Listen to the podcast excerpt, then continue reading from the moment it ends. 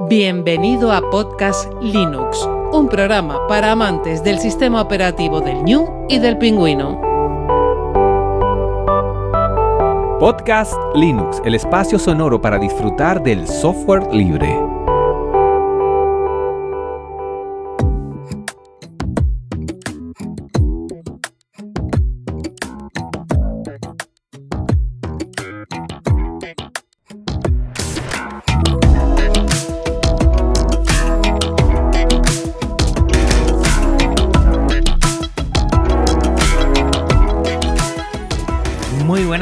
Software libre, bienvenido a otra entrega de Podcast Linux, la número 123, 1, 2, 3.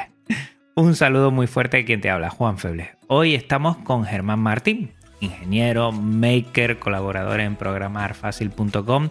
Le encanta todo lo que tiene que ver con IoT y el open source. Ahora hablaré con él a ver esto de open source o software libre, con qué nos quedamos. Y sus juguetes preferidos es la SP8266 y la Raspberry Muy buenas, Germán, ¿cómo estás? Hola Juan, encantado de estar aquí contigo. Yo encantadísimo que te vengas para acá para arrojar todavía más información sobre este cacharrito que me tiene enamorado, que se puede hacer cantidad de cosas.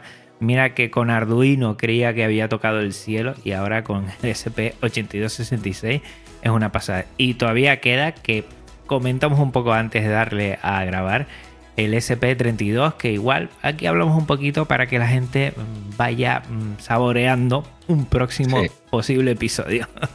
Perfecto. Recordar a todos los oyentes que estamos en una sala Gypsy para esta charla, que es un servicio libre para videoconferencia y que este podcast aloja su web en GitLab, un servicio libre de repositorios Git. El contenido, pues en archive.org, archive.org, la biblioteca digital libre con licencias Creative Commons. Y bueno, yo lo primero que tengo que decir delante de toda la audiencia es pedirle, mm, bueno, mil perdones a Germán, porque esto yo creo que casi Germán llevábamos un año planificando de la primera vez que, que te di un toque.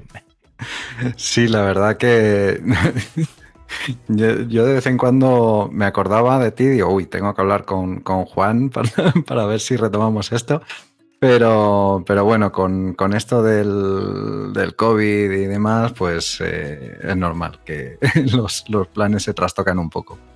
Sí, sí, y además que empiezan a sacar temas y empiezan a salir cosas sobre la marcha y dejas a un lado una cosa porque tampoco eh, yo es que lo haya toqueteado mucho hasta, hasta hace poco y me acordé de ti. Además que hay, bueno, próximos episodios que parte de ellos tienen que ver con lo que es esta plaquita que, es una pasada. Antes de empezar a hablar del SP8266, a mí, eh, Germán, me gustaría comentarte mm, y preguntarte. Esto del software libre, ¿tú desde cuándo lo conocías? Llegó a ti hace mucho, hace poco. Pues eh, yo el, el software libre lo, lo conozco desde que empecé con, con Arduino. Antes pues tampoco me, me preocupaba mucho. De hecho, yo desde la universidad no programaba. Con lo cual, pues eh, yo estaba en mi trabajo y, y el tema de desarrollo no, no lo tocaba mucho. La verdad que en el, en el trabajo no, no tiene, o sea, mi trabajo no tiene nada que ver con, con desarrollo de software, con, con lo cual pues no, no he estado en contacto con ese mundo durante mucho tiempo. Y a partir de Arduino, Arduino, yo creo que yo creo que ha cambiado la vida a mucha gente, ¿no? A mucha gente Sí. que, que empieza a conocer, o no sé si la Raspberry Pi, es que no sabría poner en cuál empieza la gente a entrar porque siendo dos cosas totalmente diferentes, sí convergen en lo que es ese mundo maker y ese punto y donde mucha gente también, como has dicho tú Germán, empieza a conocer el, el software libre, el open source, lo mete todo ahí dentro y empieza a ver la gran, el gran potencial que tiene todo esto. Sí, yo, yo empecé con, con Arduino, como bien comentaste en el último programa, y, y, bueno, rápidamente lo que comentas se me quedó pequeño porque yo, a mí me, me llama mucho la atención todo el tema de, domótica, control de, de hardware, unir el hardware con el, con el software. Eh, que, que estos eh, aparatos que tengo en casa pues me den información y poder presentarla de alguna manera, hacer pues, eh, que es donde, donde entra también la otra herramienta de la que hablaremos, que es Node-RED. Y claro, pues eh, yo buscaba una forma de conectarlo a Internet y, las placas que había entonces, eh, estábamos hablando de hace 6, 7 años, las placas que había pues eran muy caras y no me planteé comprar. Creo, que compré una eh, Ethernet que sí que eran baratas, pero claro, tienes la limitación del cable. Entonces, cuando surgió el SP8266, pues fue un, shock porque aquello que yo quería hacer, pues eh, era, era, ahora mucho más barato, eh, pero entonces el problema que había era la documentación, que había muy poquita documentación, mucha confusión. Eh, y empezaron proyectos, un proyecto que se llama NodeMCU, que ya, ya cerró, pero que muchas de las placas que hoy en día se venden han heredado ese nombre de ese proyecto, mucha gente no sabe de dónde viene. Que, eh, lo que eh, implementaron fue el lenguaje Lua, que es un lenguaje interpretado similar, digamos, en concepto a, Python, eh, y lo implementaron sobre esta plaquita. Y fue cuando, debido a, la facilidad que tenía para programarlo, porque era simplemente editar un, código, copiarlo en la placa y, ejecutarlo, pues no, no había que instalar ningún software especial en el, en el, ordenador que, usabas para desarrollo, pues eso, digamos que, disparó el, uso de, esta placa. Mm. A, día de hoy, el, Internet de las Cosas, el IoT, no se puede entender sin esta placa. ¿no? Yo creo que esta placa ha, facilitado, por lo menos de modo comercial, ¿no? Mm, mm, casi todo lo tiene, ¿no? Por lo menos a, nivel maker eh, ha hecho que, mucha, un gran número de gente eh, conozca lo que es el, el, IoT, conozca de forma práctica y, sepa, sepa que en qué en qué consiste. Eh, comercialmente sí hay muchos, hay muchos sensores, sobre todo en, en, tiendas chinas, que se basan en este, en este microcontrolador y lo bueno que tiene es que es muy fácilmente hackeable. Entonces puedes eh, quitarle el, software que le ha puesto el fabricante y ponerle el tuyo propio. Hay, hay varios proyectos eh, como es eh, Tasmota o Spurna que, permiten sustituir el, firmware de, fábrica, poner otro, otro firmware, que estos dos proyectos son de código abierto. Eh, y, te, eh, y, te, dan el control del, dispositivo, porque de otra forma ese dispositivo habla con la nube del fabricante, la nube del fabricante, ya sabes que todo, toda, toda la eh, privacidad que te, que te aporta el tener tus datos bajo control, pues se, perdería de otra manera.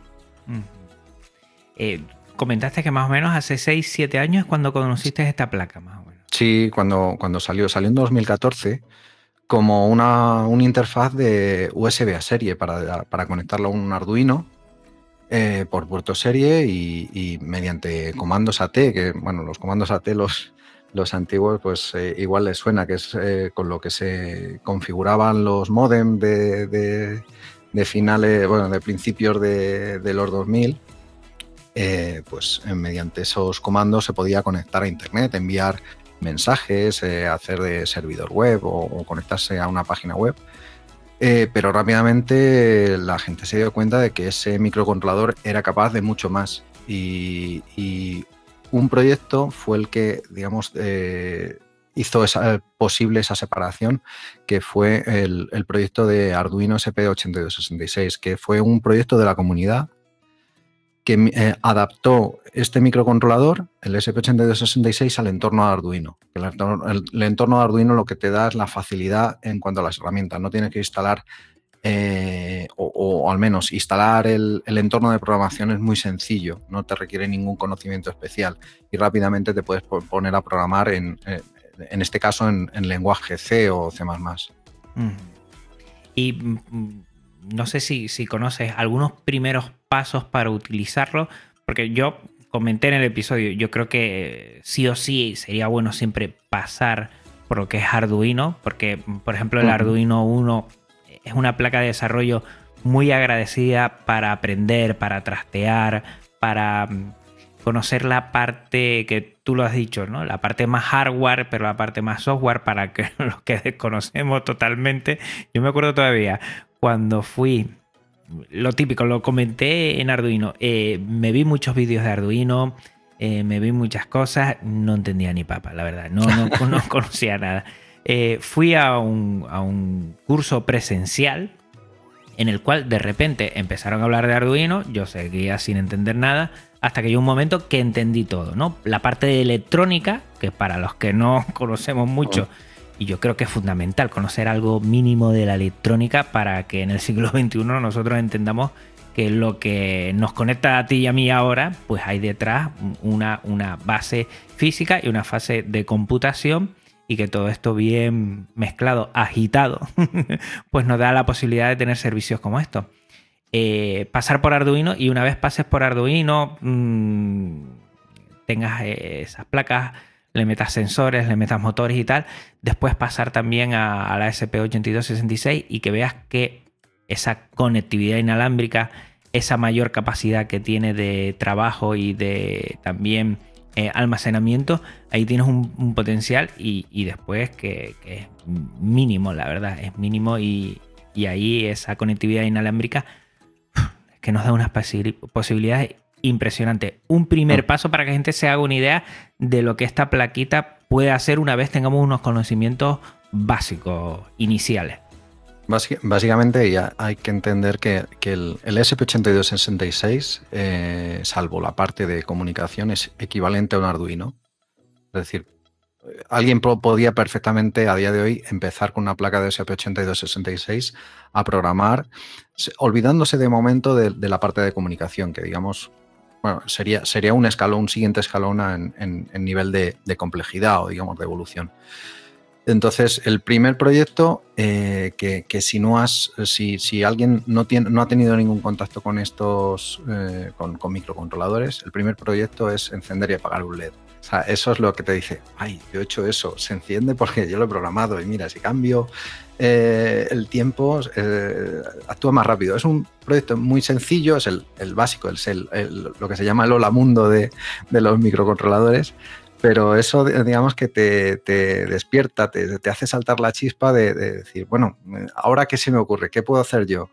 Y, a partir de ahí, pues eh, puedes eh, añadir algún sensor de temperatura, que es algo también sencillo de utilizar, que ya te, permite aprender cómo funcionan las librerías, porque eh, podrías programar el, sensor, digamos, a bajo nivel, pero eso no, gracias a las librerías, al código abierto, eso no, es necesario, no es necesario meterse a, hasta, hasta, digamos, hasta la cocina de, de lo que ha diseñado el, fabricante de ese sensor, sino simplemente pedirle la temperatura, que te la devuelva y primero lo, envías a un puerto serie, pues luego puedes pasar a, usar pantallas y en cierto momento ya el cuerpo te va a pedir conectarlo a internet y llevarlo a, por ejemplo, a una, página web o para, para tú consultarlo o, publicarlo en algún sitio.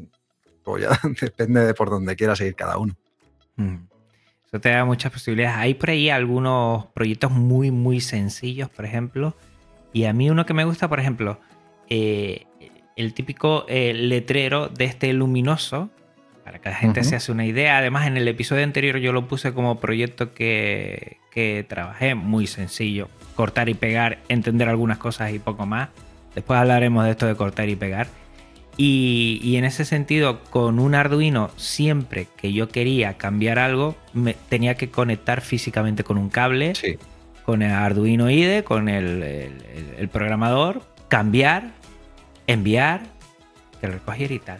Con el SP8266 lo bueno es que eh, se podría crear desde el teléfono móvil eh, eh, que el SP8266 crear una web desde su IP y desde a partir de la IP yo puedo cambiar eso. La diferencia es total, ¿no? Porque hemos hecho un salto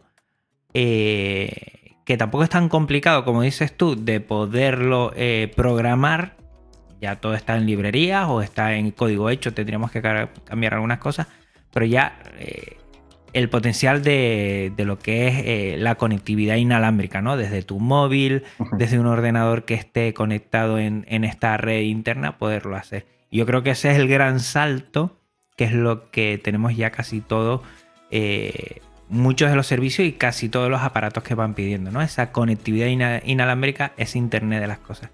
Y esa es la gran diferencia, porque después, como dices tú, pues bueno, el tamaño, el precio, me es poderosamente increíble cómo cuesta tan poco esto. Yo no sé qué hacen en Taiwán para que salga tan barato. A, veces, y, en tono del mea culpa, Germán, ¿eh? me parece tan barata que en vez de comprarme una, comprarme dos, siempre digo, a ver, ponla ahí, Juan. Eh, AliExpress y pongo más y más y más y pongo cuatro. Venga, ya vienen cuatro por aquí y por si alguna se me, se me estropea. Cosa que nunca se me ha estropeado ninguna, ¿eh? no, yo, ¿eh? tengo, yo tengo desde la primera que compré, sigue funcionando. Y, mira que las he programado, las, las he hecho, hecho burradas con ellas y, siguen funcionando. Siempre que, bueno, las tienes que alimentar a la tensión que corresponde y luego ya, eh, a partir de ahí, está bien lo que, lo que decías, que tienes que tener unas nociones básicas de, electrónica, muy básicas. No hace falta ser ningún ingeniero para, para saber qué, no, eh, qué es la corriente, qué es la tensión, eh, cómo, cómo eh, conocer básicamente la ley de Ohm, que es muy sencilla, es, una multiplicación y una división, no es más. Y, con eso, pues sabes qué puedes hacer y qué no puedes hacer con la, con la placa, para, para no quemarla, básicamente hablamos también eh, de, programarfacil.com. Yo, al empezar, audiencia, yo siempre agradezco mucho porque, bueno, por aquí pasa mucha gente, pasa más gente eh, que tiene o no tiene mm, experiencia en grabar audio y entonces hay que darle unas pequeñas nociones o calibrar y ahora ustedes estarán oyendo a Germán perfectamente y yo te agradezco que, tengas ahí tu equipo de podcasting porque la facilidad de un sonido claro ayuda mucho a la audiencia. Ah, ah, y yo, después que yo, mm, siempre soy un tiquismiquis con el sonido. Porque igual no puedo cambiar otras cosas porque lo desconozco, pero con el sonido me gusta cambiarlo. Y, yo te conocí a ti mm, dentro de programarfacil.com Luis del Valle. Si quieres aquí hacemos el típico, mm, bueno, la parte más de, de decir a la gente que una forma muy buena de empezar es con el programarfacil.com con todos los dos cursos que tiene, uno de Arduino, otro de SP8266, que están fenomenal. Yo he seguido el de Arduino y de vez en cuando intento revisar algunos porque tengo que reciclarme. Y, sí que quiero que me cuentes un poco eh, cuál ha sido tu trayectoria dentro, de, ese podcast que ya están hasta en YouTube. Sí, si Luis le da el botón de rec, ¿eh? Si no, no. Imagino que esta semana sí. Se va a reír mucho Luis cuando oiga esto. ¿eh? Pues seguro. Bueno, yo, yo conocí a Luis eh, buscando en Google Arduino Podcast y, me salió. Y a día de hoy yo creo que, sigue saliendo en, los primeros puestos porque yo creo que, un podcast eh, dedicado a, microcontroladores, Arduino, eh, como, tema, tema principal o tema único, yo creo que no hay otro, en, al menos en, idioma español. Y nada, empecé a oírlo y un día empezó a hablar del SP8266. Yo ya había hecho mis cositas y, nada, le, envié algún comentario, oye, pues eh, esto me ha parecido bien, esto tal. Y me dijo un día, dice, oye, ¿por qué no te vienes? Digo, madre mía. Digo, no sé, no sé si voy a, voy a saber me voy a poner nervioso. Dice, tú no te preocupes, tú ven por aquí, hablamos tranquilamente. Y de eso hace ya, no me acuerdo, pero fácilmente cuatro años, quizá, quizá alguno más. Y desde entonces, no en todos, pero sí que colaboró en muchos de los, de los programas que, hace. Eh, luego ya también hace, hace un par de años o tres también se unió con nosotros eh, también un, máquina que, mm. eh, se hace llamar Galileo en, Twitter. Mm. Eh, que, es eh, su, vamos, yo por lo que, por lo que le admiro es por la, los, los proyectos, sobre todo orientados a juegos, a gráficos, todo eso le, gusta mucho y a mí, y digamos que no, no, es mi fuerte y a mí me parece súper, súper emocionante y súper original lo que, lo que consigue.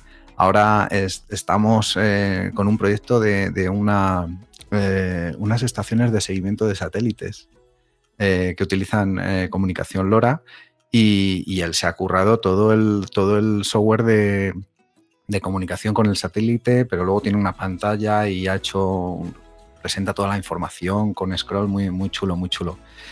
Y, nada, y luego eso, en programar, fácil, eh, pues eh, yo sí que le recomiendo a, todo el que quiera empezar y, lo, como dice Luis, ir al grano sin, sin perderse en la...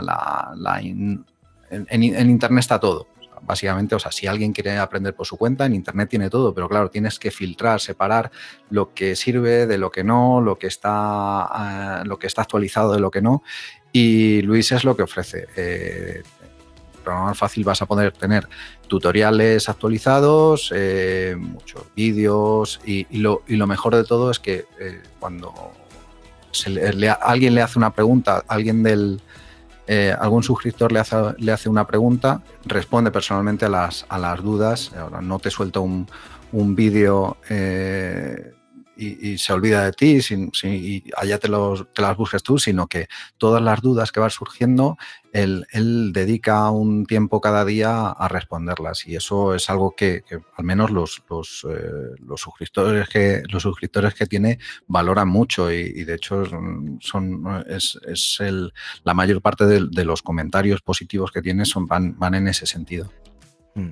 Galileo tiene un proyecto, creo que, lo puse, lo oí en el podcast porque no lo vi en, YouTube, sobre una pantalla LED, creo que es, que a mí me dejó los dientes larguísimos, la verdad. tiene una buena pinta. Y lo bueno es que con, software libre, pues, pues lo puedes publicar en tu repositorio Git, toda la gente va allí, puede después mejorarlo, compartirlo alguna incidencia también se la puede poner en los repositorios Git ahí en la nube.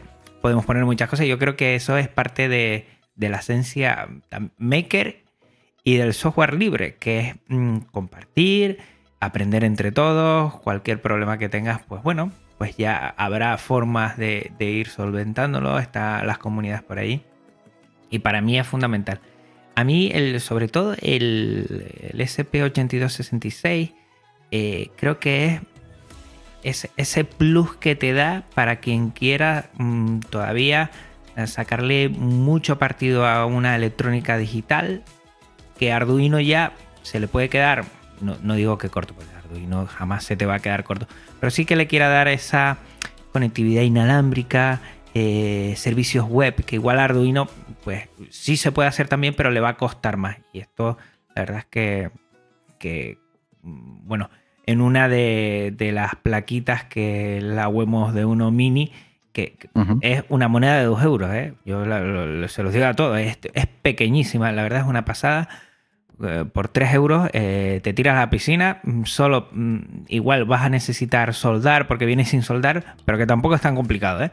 Y quien sepa un poquito de electrónica y quiera ya mm, hacer algo interesantísimo, ahí lo tiene. Creo que es fundamental, ¿no? Conocer eso e ir, ir también aprendiendo cosas que, la comunidad maker, la electrónica, el, software libre, todo esto te va dando cada vez más. Creo que, es fundamental conocerla. Yo creo que sin, sin conocerla eh, te pierdes. Y, te digo, Germán, es que hace poco, este año empezamos un curso de Arduino en el colegio.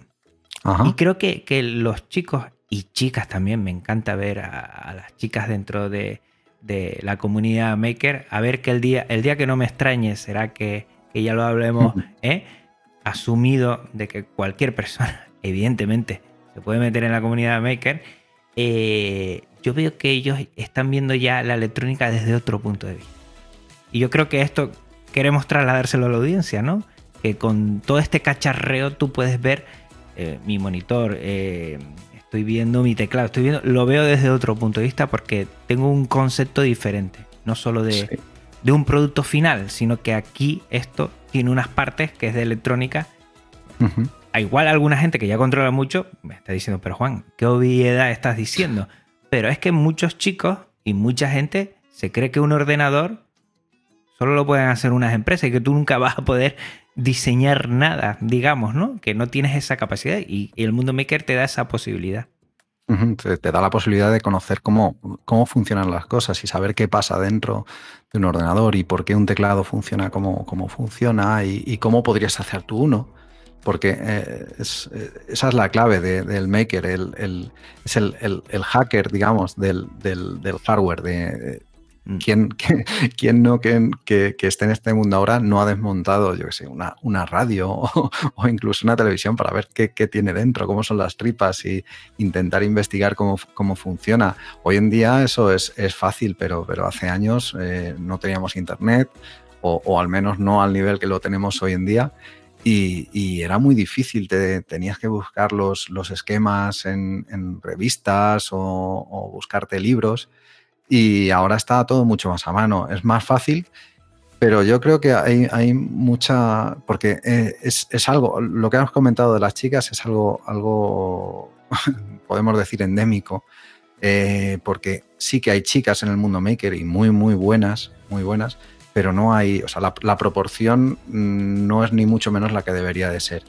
Pero también pasa lo mismo con, la gente joven. Hay mucha gente de, 30 y a partir de 35, 40, 50 años, pero no hay tanta gente por debajo de esa edad.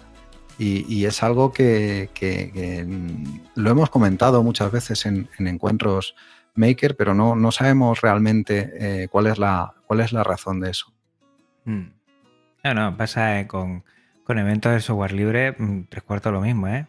Los que venimos, la mitad ya somos súper conocidos y la otra mitad eh, nos falta por conocer y todos picamos eso de 35 para arriba y, no cuento más, ¿eh? No sí, cuento sí, sí, bueno, igual es poco. Pero bueno, yo, yo pienso, mira, mm, estabas hablando y, acabo de recordar eh, una noticia que es el derecho a reparar. No sé si sabes que la Unión Europea está detrás de que todas las cosas eh, se puedan reparar y que tengan la posibilidad de repararse. Y eso significa eh, que se puede abrir un dispositivo, muchos dispositivos que no se pueden abrir y que mm. esas piezas, eh, en vez de, tirar un dispositivo, reparar la pieza que está dañada y, que podamos mm, tener unos dispositivos más longevos que no creen basura, que, que tengamos, bueno, muchas cosas que son beneficios. Y yo he aprendido con Arduino y con SP8266 esa capacidad de, asumir los componentes que hay dentro también. Y yo creo que eso es importante, ¿no? Y bueno, un ejemplo que creo que te compartí, eh, en vez de poder comprarnos para casa, por ejemplo, el típico dispositivo donde podemos ver la temperatura, de toma temperatura, eso lo podemos hacer nosotros. Con la facilidad que tú dices, que no se conecta ninguna nube privativa que puedas estar con esos datos, ¿por qué no? Mm, haciendo uso ¿eh? de ellos y, después la satisfacción de saber que lo has hecho tú y que es para ti. Y que si ya uno tiene una impresora 3D y se monta su ah. carcasita y lo hace tal con su diseño en FreeCAD, porque aquí abogamos por el software libre, a mí me parece eso, esa, esa capacidad que podemos tener y que nos estamos perdiendo muchas veces por, por el consumismo, por, por, ir por cosas. Eh, creo que el mundo maker, eh, las tarjetas de desarrollo para prototipar, creo que, nos da esa capacidad de poder empezar a visualizar eso de forma más sencilla. Yo creo que, es un punto que a mí me ha gustado de Arduino y de la SP8266. Sí, te da, te da una sensación de poder, de, yo quiero, quiero hacer algo y, sé cómo hacerlo, o, o, al menos tengo una idea y sé cómo buscar para, llegar a ello. El, ejemplo que tú dices, eh, yo he hecho un, termómetro, pero un día se me ocurre, pues eh, además de que me dé la temperatura, quiero que me dé la hora. O quiero que me muestre, yo qué sé, la cotización del Bitcoin. pues eso lo puedes hacer y, lo puedes ir modificando y ahí es como va creciendo un proyecto. Y, que, es, que es tuyo que es, eh, y que pues igual has tomado partes de código de, de otros, de otros makers y, juntándolo todo, al final tienes una cosa que, es tuya, que a lo mejor pues hay partes que, no dominas, pero para eso está el trabajo eh, de otro, para eso compartimos principalmente. eh, para poder eh, mejorar y, ampliar los... los entre todos hacemos para que la suma de uno más uno sea más que dos. Es, al, fin, al final lo que, de lo que se trata el compartir. Efectivamente. me quedo con la duda también del proyecto no de MSU. Comenta aquí de dónde vienen esas placas de desarrollo. No, no de MCU, si las conoce, las placas no de MCU es una placa más grande que la, que la WEMOS, pero al fin y al cabo es, igual, es equivalente. O sea, una WEMOS y una no de MCU hacen lo mismo. Tienen más pines. Eh, mi, teoría es porque eh, eh, es que al principio, como no había tanta documentación, lo que hicieron fue llevar todos los pines del SP8266 para que estuvieran en la placa accesibles. Pero muchos de esos pines no se pueden utilizar, que es algo que no, no hemos comentado, que, una, una, de las diferencias entre Arduino y las placas SP8266 es que el Arduino tiene muchos más pines de entrada-salida, es decir, puedes conectar más dispositivos, más sensores. El SP8266 es un poco limitado en ese aspecto. Entonces, las placas no de MCU tienen más pines, pero no se pueden usar, con lo cual podemos decir que son, equivalentes, las WEMOS y las no de MCU, y el proyecto no de MCU surgió antes de que el SPS pudiera utilizar con Arduino. Eh, entonces, eh, la, única forma que había para programar los SP8266 era cargar una máquina virtual que proporcionaba el, el, fabricante con un entorno un poco enrevesado, todo, bueno, estaba basado en Linux, pero, pero digamos que estaba muy cerrado. Entonces, esta gente lo que hizo fue programar sobre el SP un intérprete de lenguaje Lua. Eh, eh, que, bueno, si, conoces JavaScript, si conoces Python, Lua es, eh, similar, el, enfoque es, equivalente. Entonces, lo, bueno es que tú escribías el código, lo copiabas directamente en la flash del, del SP y ya está, ya se ejecutaba. E incluso salió una versión que te conectabas eh, por web al, SP y, en, un entorno web eh, escribías el código, o sea, no, tenías ni que tener un entorno de desarrollo. el problema es que ese, proyecto eh, cerró, no evolucionó a la misma velocidad que el proyecto de Arduino, porque a partir de cierto momento fueron en paralelo y digamos que Arduino, al, ser un, entorno más, más extendido, en el mundo maker, pues digamos que triunfó. Pero bueno, la, aportación que hizo NodeMCU fue, fue muy grande y de hecho hay gente todavía que prefiere programar en Lua antes que, programar en, C en, Arduino. Porque para, para el SP8266 en principio se puede programar, se puede desarrollar en muchos entornos eh, en, Arduino y de que si vienes de Arduino, mm, es súper agradecido porque es igual. Es igual. El, código, el código, código de Arduino normalmente, digamos, al 80-90% sirve para SP8266. Exacto. Después está mm, MicroPython, entiendo que también lo, admite y que mucha gente, vamos, como habrá aprendido desarrollo en Python, pues también es muy agradecida a la placa porque permite muchas cosas y entiendo que eh, desarrollar eh, en ese lenguaje le da más potencial, entiendo en principio, aunque no lo sé. Hmm, bueno, es un lenguaje interpretado y luego eh, no cubre el 100% de las posibilidades del SP8266 porque todo el desarrollo, o sea, el entorno, la SDK del fabricante está hecha en C. Entonces, pasar a Arduino es inmediato, pero pasar a Python, pues tienen que adaptar el lenguaje Python a cada una de las funciones del, SDK del fabricante, del, entorno de desarrollo del fabricante. Entonces, pues hay algunas funciones como es la comunicación SP-Now, no sé si lo conoces. Ni idea. Eh, que es, em, utilizando el, interfaz Wi-Fi, hacen una comunicación igual que en, eh, es o equivalente a, eh, comunicación por, radiofrecuencia. Eh, no sé si conocerlos, hay, hay interfaces de, radio para Arduino de, que utilizan la banda de 433 MHz, de 800. Pues esto lo que hace es una comunicación punto a punto de, un SP8266 o un SP32 a otro, directo sin pasar por el router. De manera que la, la, comunicación es muy rápida, eh, muy rápida en, tiempo, es decir, envías un mensaje sin tener que validarte contra un router, eh, enlazarte y lo es, envío y ya está. Y, eso está muy bien para proyectos que se alimentan con baterías, porque el tiempo de transmisión es muy cortito. Entonces tú transmites y rápidamente entras en reposo para, no gastar batería. Y eso eh, concretamente no está, no está implementado en, MicroPython. Yo no lo, no lo, he utilizado básicamente porque muchos de mis proyectos están basados en, en SPNow. Eh, está bien, si, alguien viene de Python, es una, forma de, bajar la barrera, eh, la barrera inicial de, entrada al, SP8266. La pega es que la cantidad de memoria que tiene el SP8266, aunque es mucho más que, el, que, en, el, que en un Arduino 1, por ejemplo, eh, pero lógicamente el intérprete de Python ocupa, ocupa gran parte de esa memoria y rápidamente se se te llena.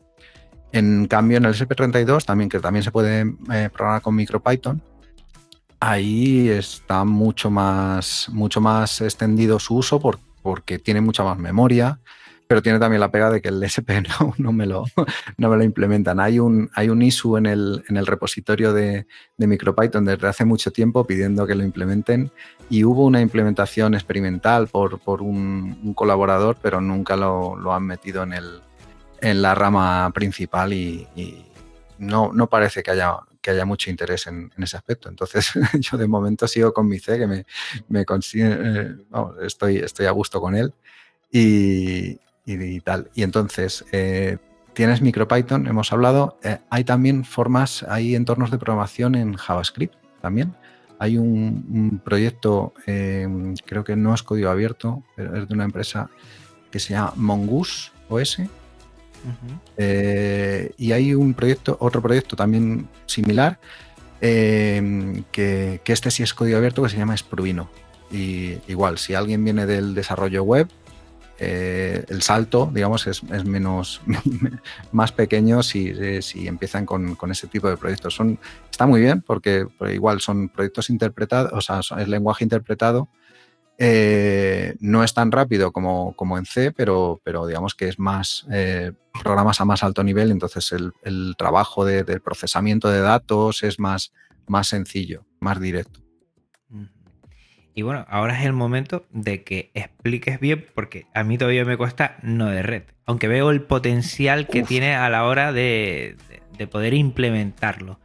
Eh, no de red, por lo que yo entiendo, es por medio de una interfaz gráfica, tú puedes eh, conectar servicios y dar muchísimas más posibilidades a lo que es el SP8266 que estamos hablando ahora, pero también otra serie de placas y otra serie, no sé si de programaciones. Cuéntanos un poco por ahí.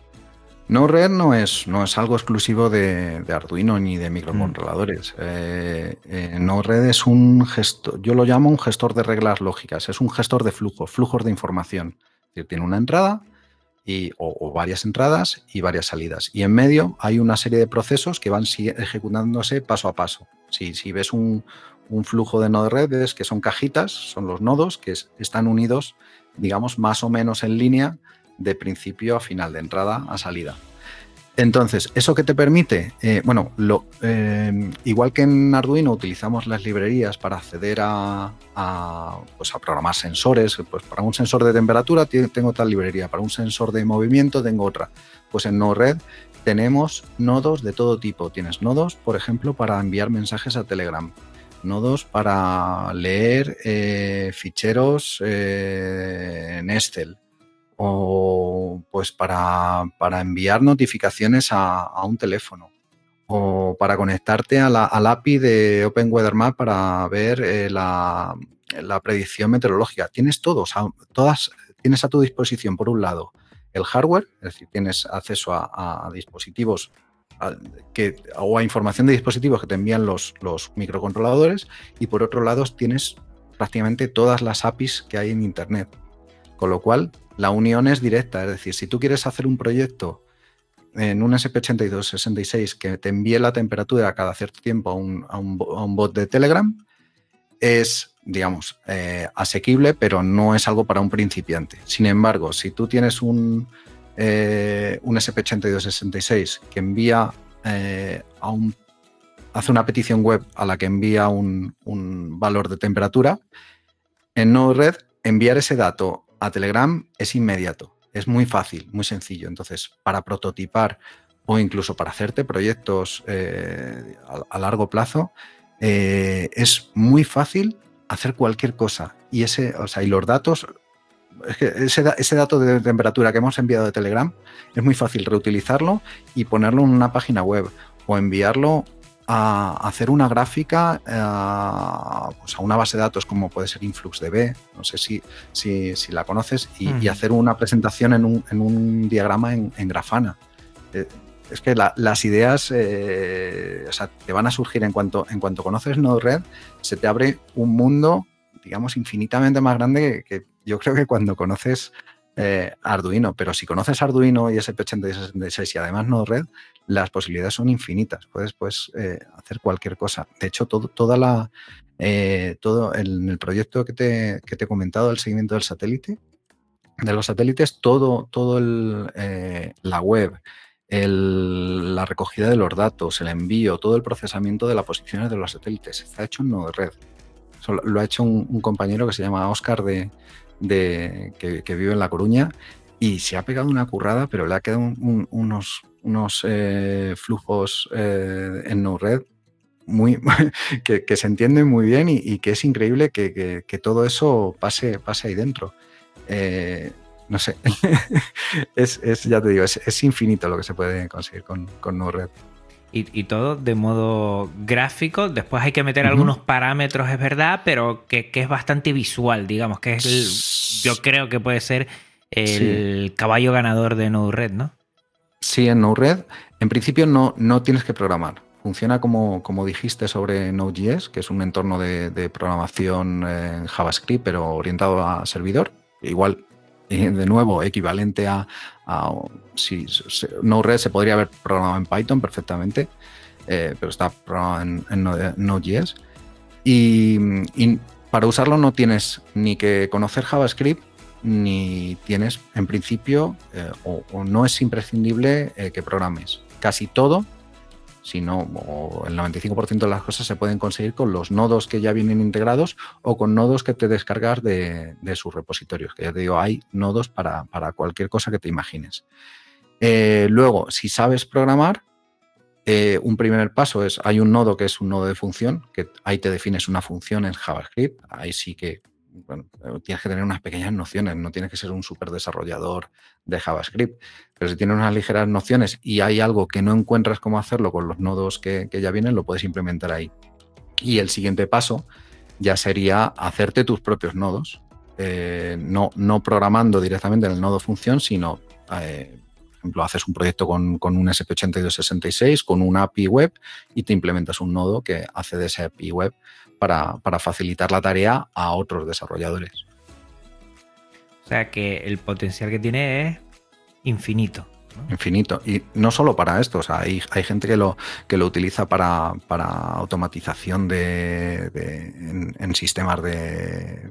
para hacer como administración de sistemas, eh, para que te envíe una alarma cuando no, no es un sustituto, o bueno, podría ser un sustituto de sistemas de, de, alarmas, un tipo un Agios, o, pero bueno, no es, no es ese su objetivo, pero, pero digamos que, puede, es, es, una herramienta de propósito general, te puede servir para cualquier cosa, lo puedes utilizar, pues, por ejemplo, para, automatización de, de, operaciones de bolsa, si quieres. O sea, si, si, conoces cómo funciona la bolsa, y, pero no, no sabes cómo programarlo, puedes intentar con Node-RED porque es muy sencillo. Entonces, eh, lo puedes utilizar para todo. O sea, no, no solo para, proyectos de, microcontroladores.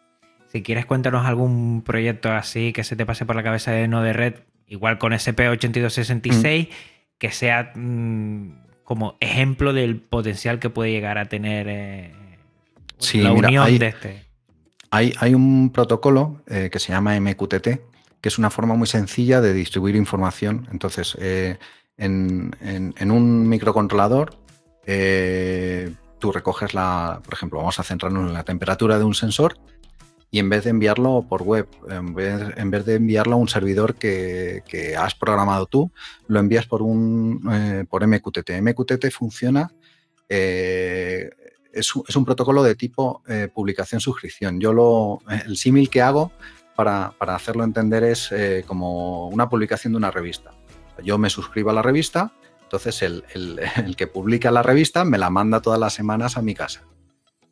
¿Vale? Entonces, si otro se suscribe, pues a ese también le llega la información. Pues esto es igual. Yo eh, le pido al servidor de MQTT, que se conoce como broker, eh, el broker MQTT es el servidor, yo le pido que todos los mensajes que lleven un título o un, topic, que, tengan un tema en concreto, me los envíe.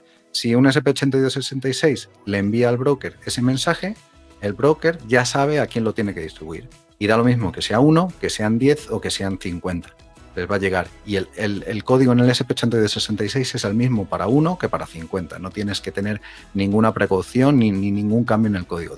Entonces, ese, valor de temperatura es muy fácil compartirlo con muchos. Uno de esos muchos puede ser Node-RED. Node-RED puede tomar el dato de MQTT y, por ejemplo, publicarlo en una web o enviármelo por Telegram o enviarlo a una notificación del móvil o, comprobar si ha superado cierto umbral y activar una alarma eh, cuando, por ejemplo, si yo eh, lo puedes, puedes monitorizar la temperatura del congelador.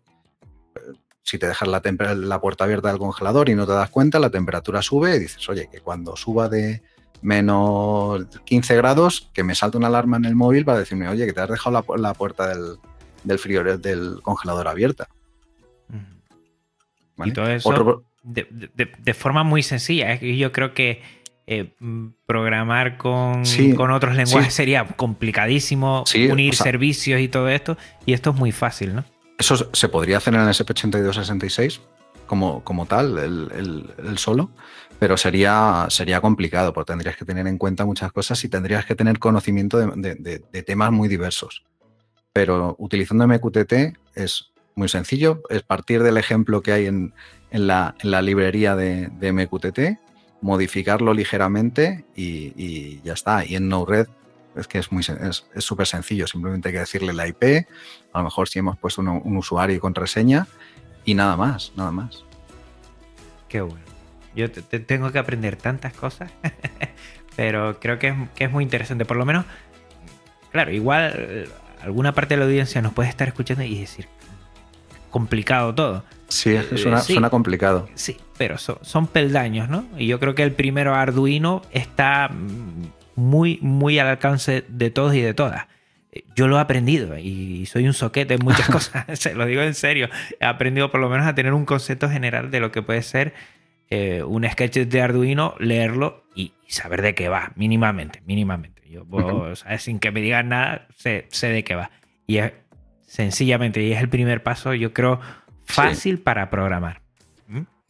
O sea, que, la gente eh, se tire a la piscina sin miedo. Además, si tienen hijos, sobrinos, eh, Arduino y después SP8266 con el tema de la, de la conectividad Wi-Fi da mm, posibilidades para cacharreo muy sencillas y que pueden estar muy bien. ¿eh? Les animo. Sí, a poco, a poco lo conoces, eh, se te ocurren proyectos eh, para, hacer con, con SP8266, con NoRed y con, con, cualquier cosa. Y, la parte más importante, mira, lo acabas de decir, es, la creatividad que tenemos nosotros en la mm, cabeza. eso es. Y como dice Luis del Valle, y ahora voy al corte y pega, no cortemos y peguemos solo, sino entendamos y creemos a partir de, nuestras necesidades.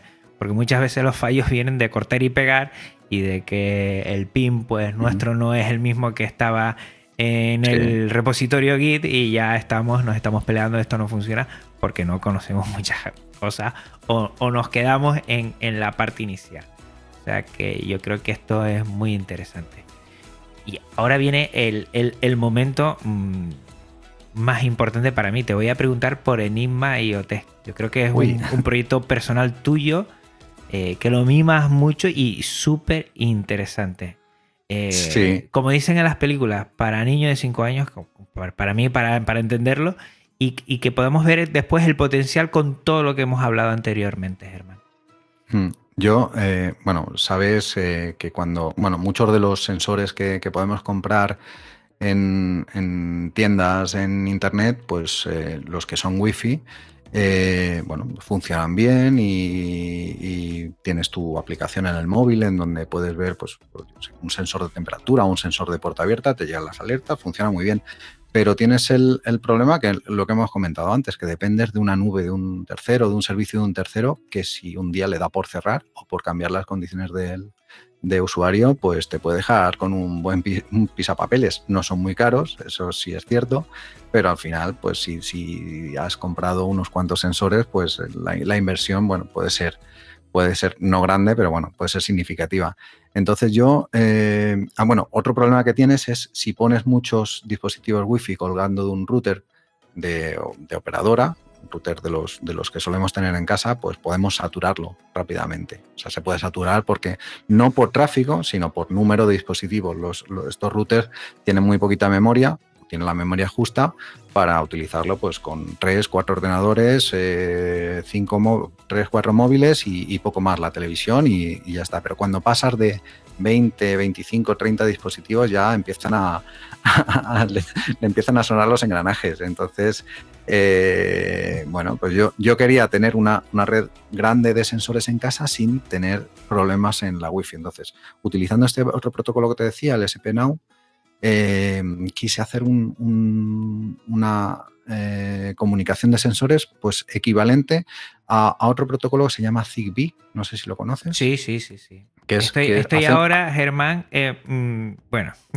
no comento más, pero estoy súper explayándome en todo esto de la domótica libre y el protocolo Zigbee, que creo que no es libre, pero que sí permite eh, utilizarlo con otros dispositivos y, está ahí el tema de Texas Instrument para crear tu, tu propio eh, USB que pueda recibir toda la información. algo, sé, me estoy metiendo a tope. Es interesantísimo. Es un protocolo estándar y yo siempre que alguien me pregunta, oye, que quiero montar un sistema domótico, le digo que tire por Zigbee. Entonces, yo quería hacer algo similar, pero que fuera muy barato. Porque yo tengo muchas placas SP8266, conocía ese protocolo, digo, oye, pues yo puedo hacer algo parecido, que uno de ellos haga de gateway mm. y todos los demás le envíen datos y que únicamente esté conectado al, router Wi-Fi el gateway, igual que en, igual que en O sea, tienes una comunicación estrella, muchos sensores alrededor de tu casa que todos les están, le están enviando información al gateway. Eh, entonces eh, comencé y bueno, vi que el proyecto se complicaba bastante y pensé, bueno, y vi cómo modificarlo, cómo orientarlo para que fuese fácil de utilizar eh, para, programadores, para makers que quieran hacer sus, dispositivos. El proyecto está hecho en función de mis necesidades. Entonces, pero sí que lo he hecho suficientemente de manera general para que alguien lo pueda adaptar muy fácilmente. Eh, no he hecho, bueno, eh, digamos que el proyecto está eh, prácticamente a punto de sacar la, salir la versión 1.0, pero bueno, no lo utiliza mucha gente porque digamos que no he trabajado mucho en darlo a conocer, en dar a conocer la facilidad de uso es lo que, lo que mucha gente se, queja. Oye, que parece, parece complicado. no es tan complicado. si sabes hacer un, programa para Arduino, un programa básico para Arduino, sabes, utilizar, sabes hacer un, un, programa para, para, Enigma IoT. Pues simplemente rellenar una función setup, una función loop y ya está. No hay que hacer más. Cada vez que quieres enviar un dato hay una función que es enviar, se llama eh, enviar dato o, send. Y, nada más. Entonces, eh, con Enigma IoT puedes tener una red de muchos sensores. Yo he calculado que fácilmente puedes tener 100, 200 sensores eh, utilizando un SP32 como gateway y puedes utilizar SP8266 o SP32 como, eh, como nodos de, sensores. Puedes utilizarlo con sensores, también como actuadores, es decir, la comunicación puede ser bidireccional, uno a uno siempre. Eh, y no sé qué más. ah, sí. Y, además está diseñado para que sea fácil implementar sensores de bajo consumo, que estén alimentados con baterías. Entonces tú envías el dato y se pone a dormir para no gastar batería. Y eso es básicamente Enigma. Es, una forma de independizarme de, todos estos proveedores de, sensores eh, que, están bien, pero bueno, cada uno tiene su aplicación. Eh, vamos, no, no, tiene sentido, por ejemplo, eh, que yo para encender la luz del salón tenga que utilizar una aplicación y para encender la luz de, del dormitorio, eh, si la tengo automatizada, pues tenga que utilizar otra. ¿no? Entonces, de esta manera, todo, toda la información se comunica a través del protocolo MQTT y después en NoRed hago todo el procesado, lo paso, paso los datos, por ejemplo, a Home Assistant, que es mm. otro software de, para gestión de, domótica, y está todo centralizado en algo que yo controlo y en algo que, conozco porque he, diseñado yo. ¿Funciona como red mallada también? O sea, los nodos entre sí. No. No. Claro, porque es un tema de este batería y entonces no. No por eso, o sea, podría ser, pero no he, en, eso no, no, he, tenido la necesidad. De todas formas, eh, si, quieres extender la cobertura o no te llega de una punta a otra de la casa, pues es tan fácil como, montar otro gateway, que al ser un SP32, pues es un dispositivo que por, por, por 5, mm. por menos de 10 euros lo tienes. Entonces, es poner otro, incluso puedes poner dos juntos, de manera que si falla uno eh, todos los nodos se conectan automáticamente al otro. Y, además, eh, toda la comunicación es cifrada, de manera que aunque alguien esté escuchando, eh, con, un, con, un, sniffer de, de, Wi-Fi se puede capturar la información, pero incluso en ese caso no podrían, no tendrían acceso a la información porque toda la información se, cifra mediante, mediante clave dinámica. Es decir, la clave se cambia constantemente, está cambiando constantemente y la clave de cada, de cada nodo es diferente de todo eso se encarga el, gateway. Mm. Entonces, toda la, todo el desarrollo está orientado a, esa, digamos, privacidad, seguridad eh, que, ofrecen las, todas las librerías que están disponibles ahora mismo en, eh, para, Arduino y para SP86. Mm. ¿Lo tienes publicado en algún sitio? Sí, está, está en GitHub, en mi, en mi repositorio de, GitHub y si, buscas eh, Enigma IoT, eh, te sale en las primeras posiciones. Eh, he hecho una documentación, está bastante documentado, sobre todo en el aspecto técnico. Eh, es lo que te decía, o sea, si es alguien que está empezando con Arduino, viendo la documentación, pues igual no le parece un proyecto asequible, pero ya tengo, tengo ganas de. Bueno, hice una presentación en un evento que hubo en Madrid hace, hace ya un año y medio en, se llamaba, eh, fue en, aquí en, no, no recuerdo cómo se llama el sitio, pero tengo ganas de, presentarlo en, el grupo de, Lora de TTN Madrid. Llevo hablando un tiempo con ellos y me dicen, oye, a ver cuándo lo presentas. Y, y, sí, que, sí que tengo ganas de por lo menos darlo a conocer entre, entre grupos de desarrolladores. Sí, sí hay que decir que, es eso, es un proyecto orientado a otros desarrolladores, no es, eh, no es eh, algo para cargar sobre un Arduino y que ya funcione. Es decir, tú tienes, tienes que tener, pues, yo quiero, por ejemplo, conectar un sensor de, temperatura y humedad y que me lo envíe, pues yo tengo que hacer la, la parte de programación del sensor, es cosa, responsabilidad del, del, programador que lo está usando. Luego, toda la parte de comunicación queda oculta, eh, es bastante compleja, pero queda completamente oculta y, de manera muy sencilla puedes interactuar con ella. ¿Y has tenido colaboración? ¿La ¿Gente te ha ayudado a depurar algunas cosas o, te han propuesto ideas? O... Últimamente estoy recibiendo bastantes eh, issues y eh, bastantes comentarios y sugerencias en, en GitHub sí, es cierto que al principio no. Yo creo que principalmente por eso, porque es, un proyecto que tenía en mente para mí, para, para mi uso, pero, pero ya hay quien le ha visto la, utilidad eh, para, sus casos y, sí que me, preguntan. Eh, no. Eh, en, los grupos de Telegram de, en, español sí que alguien me ha dicho que tiene montado un sistema, pero no, no me ha. no, me han preguntado nada, con lo cual entiendo que no tienen, no tienen mayor problema. Y el tema de, solo por saber, el tema de distancias y de velocidades, ¿a qué se parece? La distancia es equivalente al Wi-Fi, quizá un pelín más, pero no mucho más, porque al final lo que utiliza es el, el propio interfaz Wi-Fi del, eh, del, del SP8266, con lo cual mi casa tiene unos 100 eh, metros cuadrados y llega de una punta a otra, llega perfectamente, pero eh, es, eso, o sea, es el, al entorno de, una, de una casa, de un, de un piso tamaño pequeño, digamos. Eh, en cuanto a velocidad, los mensajes son, son cortitos, son máximo 250 bytes, con lo cual no sirve, por ejemplo, para enviar vídeo o para enviar audio, sino para enviar mensajes de sensores o una orden a un relé para que se abra y se cierre o algo de ese tipo. Y para eso funciona muy bien.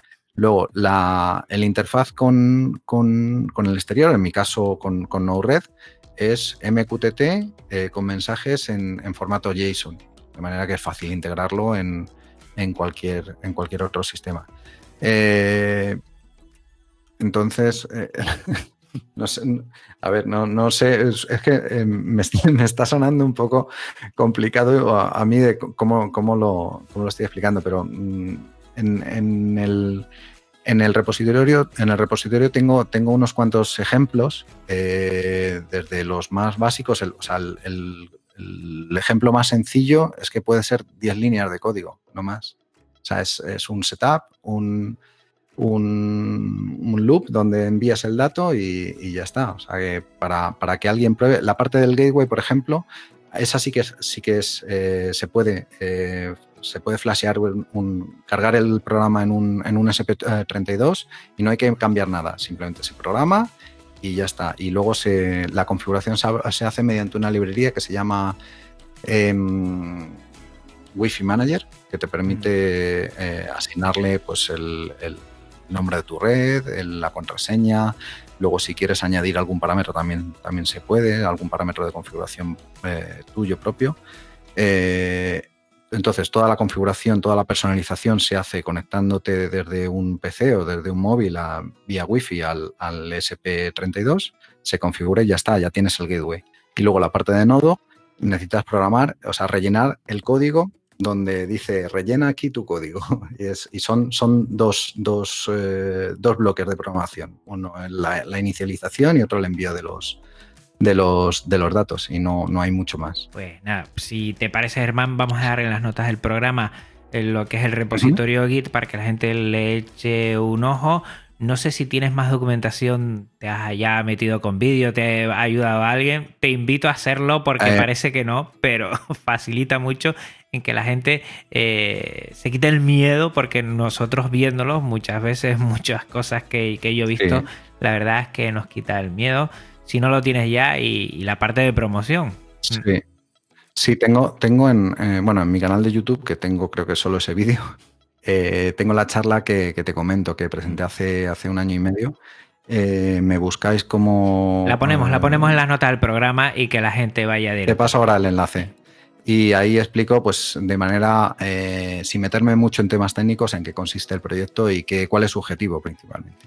Pues fíjate, Germán, he estado súper a gusto, además que él me ha tenido que perdonar porque he venido corriendo del trabajo y, la verdad es que me he sentado aquí, yo creo que esto es lo que siempre he querido para la audiencia y me lo he pasado bomba aprendiendo, conociendo y, disfrutando de esta charla. Por cierto, última pregunta sobre Enigma IoT. ¿Licencia? ¿Lo tienes licenciado? Sí, lo tengo licenciado con GPL 3. Correcto. como dirían por aquí. Muy bien, pues era, era mi última duda que fíjate que desde que estoy empezando a ahondar más en el software libre, la segunda cosa que miro siempre es la licencia, ¿eh? Siempre, ¿no? Antes me da igual, ¿eh? piratas a, a, babor y a estribor, ¿no? Pero ahora últimamente me fijo mucho en las licencias. Muy bien, pues eh, a la audiencia vamos a dejar el vídeo, vamos a dejar el repositorio Git para que le echen un vistazo. Y nada, se nos pasa esta hora disfrutando. Eh, espero y deseo que a todos los oyentes y a las oyentes lo hayan pasado tan bien como yo. Eh, me has dado con los dientes largos para aprender muchas cosas. Y creo que un maker y un amante del software libre eh, siempre tiene esta capacidad de sorprenderse y de querer aprender y me has dejado ahí algunas cosas que tendré que retomar en algún momento. Y Germán, agradecerte muchísimo que te hayas pasado por aquí porque me ha encantado esta charla. Bueno, pues eh, no puedo decir menos. Un placer estar aquí contigo. Eh, llevo oyéndote ya mucho tiempo, ya no, no, recuerdo tanto eh, cuánto, pero, pero mucho, mucho, pues yo creo que desde el principio, no sé cuánto, cuánto tiempo llevas haciendo pues Esta es mi quinta, fue verano de 2016, lo recuerdo, además 1 de julio.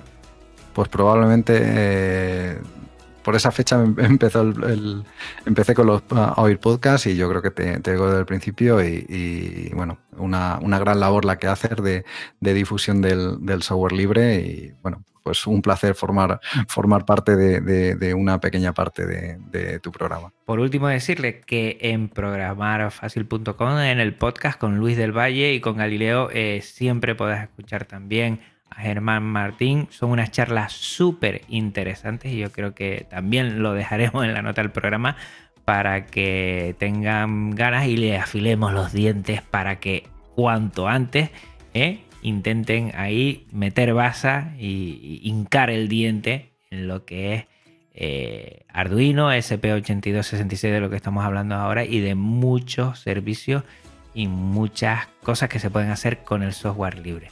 Pues hasta aquí el episodio de hoy. La verdad es que me lo he pasado bomba. Recuerde que aquí también tenemos licencia Creative Commons reconocimiento compartir igual 4.0, que tiene que ver mucho con el software libre y que toda la música que estés oyendo de fondo también lo tiene. Pásate por las notas del programa para conocer a sus autores. Recordar que siempre termino así, RQR, pero lo quiero hacer que este podcast se aloja primero en una web en GitLab, que es un servicio libre de repositorios Git, y que con su contenido está en archive.org, archive.org para los que no sabemos hablar muy bien inglés. La biblioteca digital libre con contenido Creative Commons.